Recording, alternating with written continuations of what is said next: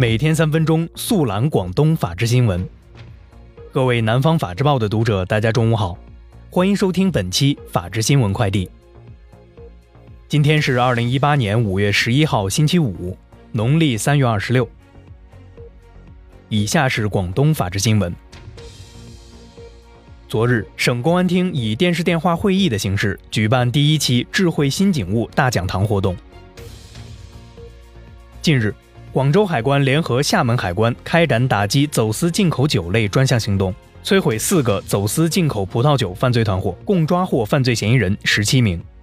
现场查扣涉案走私葡萄酒八万余瓶，查证涉案案值超两亿元。近日，深圳宝安警方破获一个诈骗团伙，抓获犯罪嫌疑人三十四名。据了解，该团伙披着正规公司的外衣。通过打情感牌的方式，针对男性投资者吸引投资。近日，河源市龙川县公安局打掉一个盗窃寺庙功德箱内现金的团伙，悉数抓获犯罪嫌疑人三名，破获刑事案件四宗。近日，韶关翁源警方打掉一隐秘的涉毒娱乐场所，抓获涉毒嫌疑人二十七名。近期。东莞麻涌警方成功打掉两个以虚假手段购买诱骗微商代理费的犯罪团伙，抓获团伙成员十九人，初查受害者两百多人，涉案金额一百万余元，核实案件十六宗。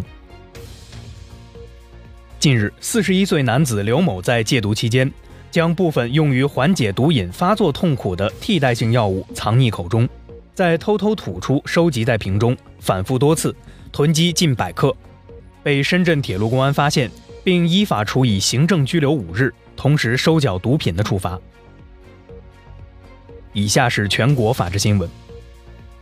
日前，刑事诉讼法修正草案在中国人大网公开征求意见，涉及重大调整。昨日，全国警犬技术工作会议在湖南长沙举行，来自全国各省区市公安厅局和优秀警犬队代表。共两百余人参加会议。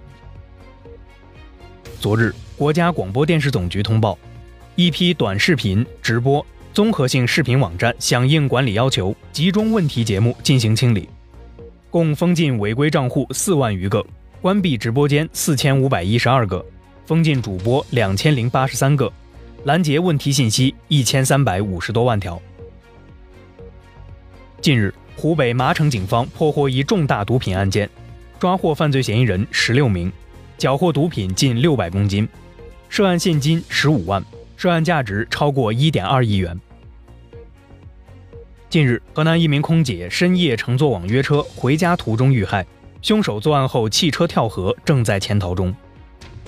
近日，经河北武安公安机关查证，爱心妈妈李丽娟名下有四十五个银行账户，存款超过两千万，以涉嫌敲诈勒索罪。伪造印章罪、诈骗罪、聚众扰乱社会秩序罪等犯罪行为。湖北省罗田县警方历时一年，破获一起为主播代刷人气值的网络直播外挂案，抓获五名犯罪嫌疑人，涉案金额一百八十七万余元。以上就是本期法治新闻快递的全部内容，感谢您的收听，我们下期节目再见。